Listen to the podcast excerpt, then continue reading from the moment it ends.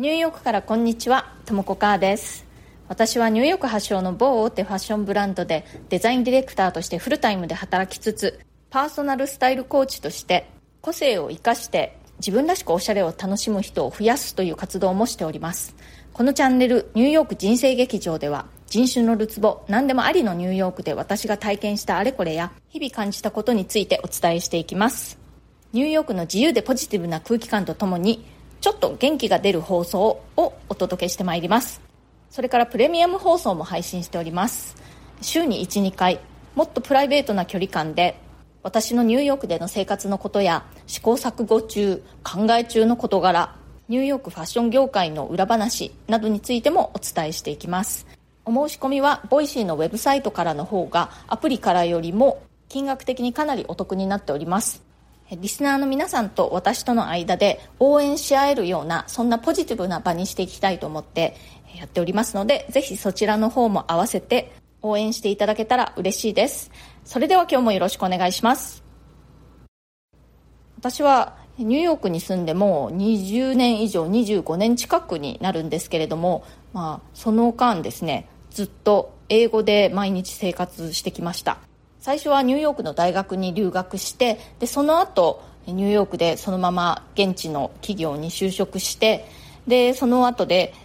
今の夫アメリカ人の夫と結婚して、まあ、彼は日本語喋れないので、まあ、なんだかんだでずっと英語漬けの毎日を送っています。私は帰国子女でも何でもなくて大人になってからニューヨークにやってきたので英語はねやっぱりそのネイティブのようにはいかないんですけれどもそれでもやっぱりこれだけ長い間毎日毎日使い続けているとそれなりに日常生活だったりあとは仕事なんかでもそんなに不自由はない感じで使えるようにはなっています。そんな感じで私は長い間英語を勉強し続けていて、まあ、今でもね日々、まあ、学ぶことはまだまだあるわけなんですけれども今日はその中から一つだけ選んでお話ししようと思います。それはすで、に日本語化しているそう英語語来の言葉ってありますよね。外来語っていうんですか、まあ、例えばテーブルとかプールとかそういうのってもう日本語になっちゃってるじゃないですか。そういうもはや日本語化してしまっているような英単語に関してはねその英語を話す時にそういう単語を使う時は日本語での発音とかアクセントイントネーションのことを一回もう全て忘れてしまってまっさらな気持ちで新しく初めて習った初めて聞いた単語のように発音してみるといいっていうことです。例えば今言ったテーブルとかプールっていうもう日本語になっちゃっている単語は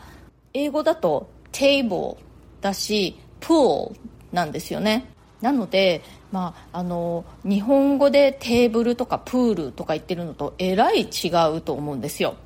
だからもともとねテーブルとかプールとか知ってる単語だけれどももう日本語になっちゃってるし意味も分かってるしでももうそのことを一回頭から消してすっかり忘れてネイティブスピーカーがどんな風にその単語を発音してるかっていうのを聞いて真似してみるっていうことがすごく大事だと思うんですね。他にもいくつか例を挙げますとね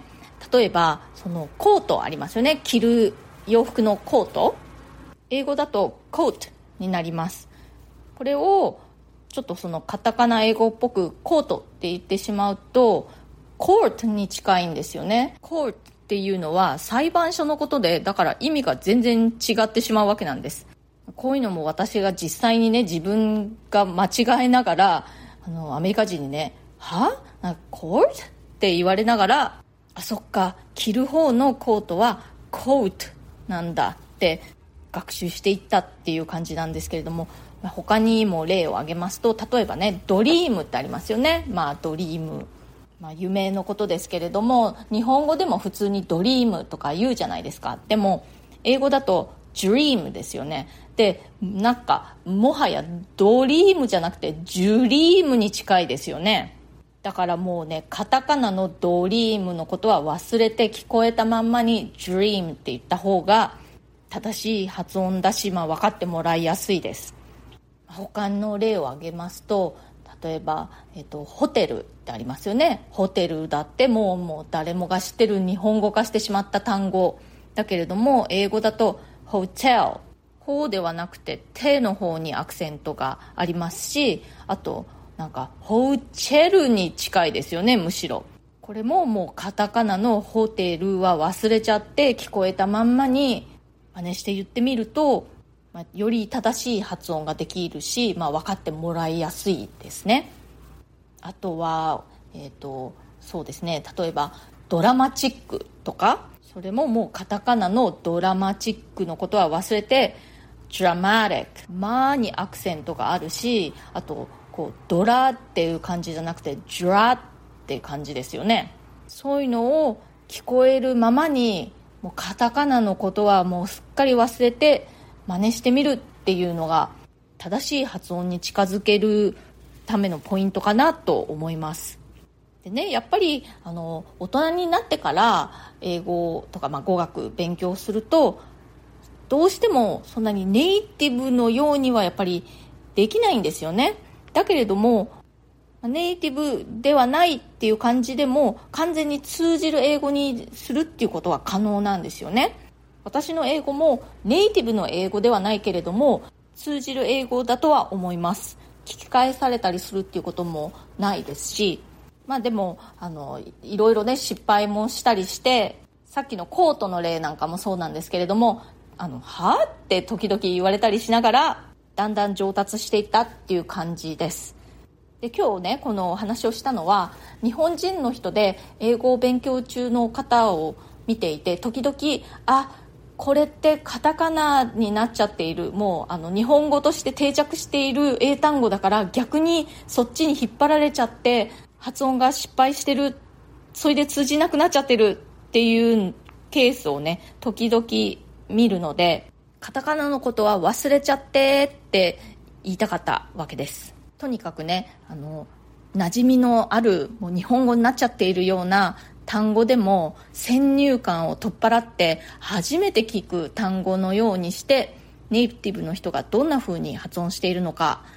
真似してみるっていう気持ちでね発音してみるといいと思います。でね一つこれに関してちょっと面白い私自身の、えエピソードがあって私の名前に関してなんですけれどもとも子ですよね。で英語話者が私の名前を発音する時はちょもこっていう感じになります。もにアクセントがつく感じなんですよね。でそのことはまあ分かってたんですよ。なんですけれどもねあのスタバとかねそういうカフェに行ってその名前何ですかって聞かれることあるじゃないですか。その時にね「ともこ」って「も」にアクセントつけて言ってんのに全然通じなかったんですよね。で何回も何回もいろいろ全然別の人に言ってもちゃんと名前聞き取ってもらえなくてね。でそのスタバとかで名前書かれて出てきたのを見るとねなぜか必ずね「ともこ」TOMOKO なのに K で始まってるんですよ小もこになってたりなんかあのキモコになってたりするんですよ。なぜか K なんですよね始まりが。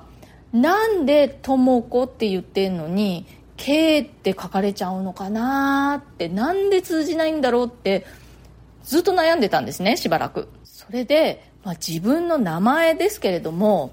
ネイティブの人が私の名前を呼ぶ時にどんな風に発音してるのかっていうのをね一回よーく聞いてみたんですよ。そうしたらねはってね気づいたことがあったんですよ。それはねネイティブスピーカーが「ともこ」っていう時って「と」がね超に近いんですよ。ちょもこに近いんですよ。ちょっと今のは大げさですけれどもちょもこってなんかちょっと「と」が「ちょ」っていうのに近いんですよね音として。それで私はもう「はってもう気がついた分かったっていう感じになってでそれからねスタバとかに行って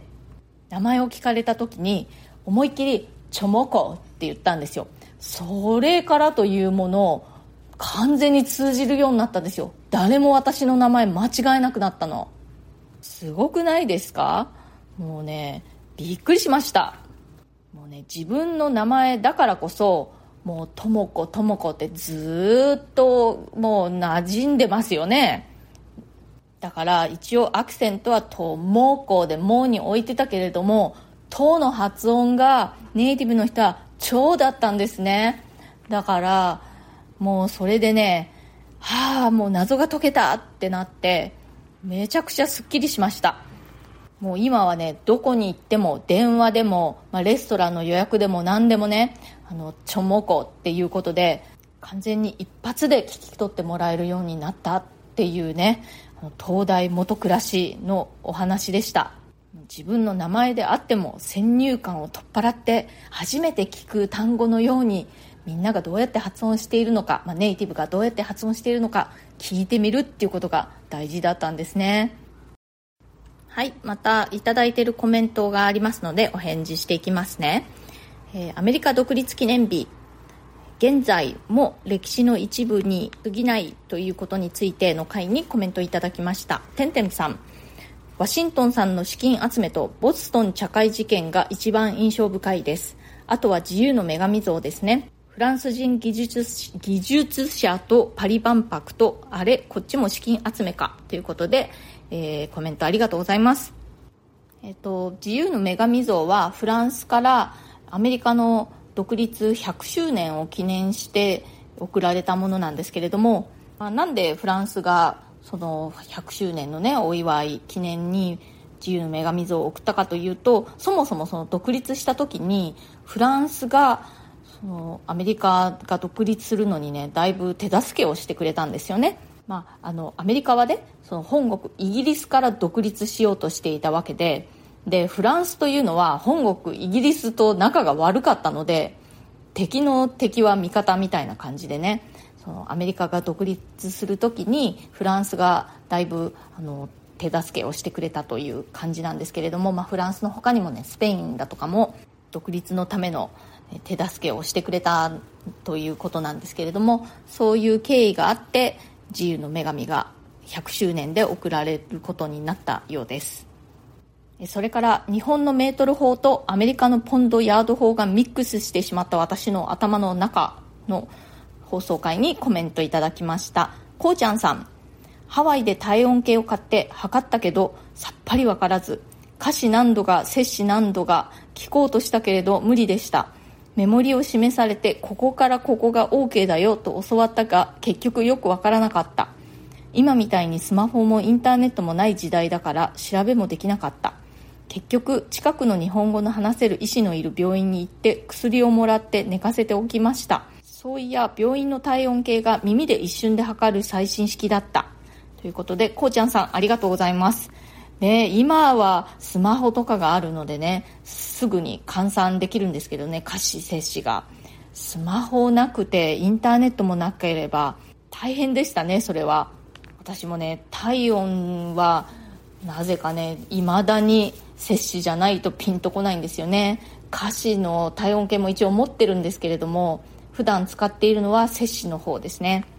歌詞だとね大体100度を超えると熱あるっていう感じかなっていう感じなんですけどちょっと体温って本当に微妙な差が大きな差だったりするじゃないですか。だからその微妙な感じをねつかめるのは私にとってはいまだに、えー、摂氏の方になります。それからその会にてんてんさんからもコメントいただいております。34度 C 猛暑日ではない程度かポケモン GO でメートル法が若干広まったと聞いたことがあります。とも子さんの脳内思ったより入り乱れていますね。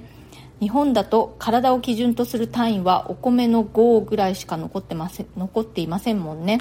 住所の長も一応該当しますがアメリカ人には尺とか受け入れられやすいかも。宇宙開発では何を使っているのでしょうね。au 天文単位太陽と地球の平均距離は確実に使っていますがカロリー表示がジュールズだとだいぶ扱いにくいし統一すればいいものなのかは分かりませんがということで、はい、ありがとうございます。ポケモン GO 私全然やったことなくてあの分からないんですけれどもメートル法を使うようなのが出てくるんですかね。そう私ねもう本当にそのメートル法とポンドヤード法がもうぐちゃぐちゃになってるんですよね頭の中で。確かに尺とかそういう考え方ってアメリカのそのインチとかフィートとかそういうのに近いですよね。体を使った単位みたいな感じで。日本もねかつてはそんな感じで寸とかね尺とかそういう単位だったのが綺麗にねちゃんとメートル法に全て置き換わりましたね、まあ、全て全てではないけど、まあ、ほぼ置き換わってますね。やっぱりねメートル法だと計算が簡単なんですよね。あの私デザインの仕事をする上でもね、まあ、ちょっといろいろ数字を使うことがあるんですよ。そのデザインのサイズだったりとかまあいろいろあるんですけれどもそういう時はねもう完全にあのセンチメートルで考えてますね。じゃないとこれの大きさの85%なんてやる時にそのインチとかでやってるともう本当に面倒くさいんですよね。でもやっぱりねアメリカ人のデザイナーにとってはねインチだとかの方が馴染みが深いのでセンチで計算すると簡単だよって言ってもなかなかねあのまあ人によってはそう考え方をすぐ理解する人もいるんですけれどもそうでない人っていうのも結構一定数います。なぜなんだこんなに分かりやすいじゃないか受信法じゃないか分かりやすいって思うんですけれどもねやっぱりあの馴染みがないと難しく感じるっていう人も結構います。私のチームアメリカ人以外の、まあ、外国人も結構多いのでそういう人たちはねもう簡単に話が通じるんですけれどもアメリカ人だけこのセンチメートルで考えるというのにちょっとついていけなかったりするということもね、まあ、ありますね。はい今日は英語の発音の話より正しい発音聞いた人にね理解してもらえる発音にするためにいわゆるカタカナになってしまっている外来語化してしまっている単語に関してはもうカタカナを完全に頭から消去してしまって初めて知った単語のように扱ってまっさらな気持ちで発音してみるといいよというお話をしました。今日の放送が気に入ってくださったらチャンネルのフォローや SNS でのシェアなどもしてくださるととても嬉しいです。それから質問やリクエスト、相談、コメントなど、ぜひぜひ送ってください。リクエスト等にはこの放送の中で随時お返事していきたいと思います。ニューヨークのことやファッションのこと、海外で働くこと、海外で暮らすこと、海外に移住すること、キャリアのこと、キャリアチェンジのこと、などなど、私に話してみてほしいなと思うこと、私に聞いてみたいなと思うことがありましたら、ぜひお知らせください。今日も最後まで聞いてくださってありがとうございました。それではまた次回、ともこかーでした。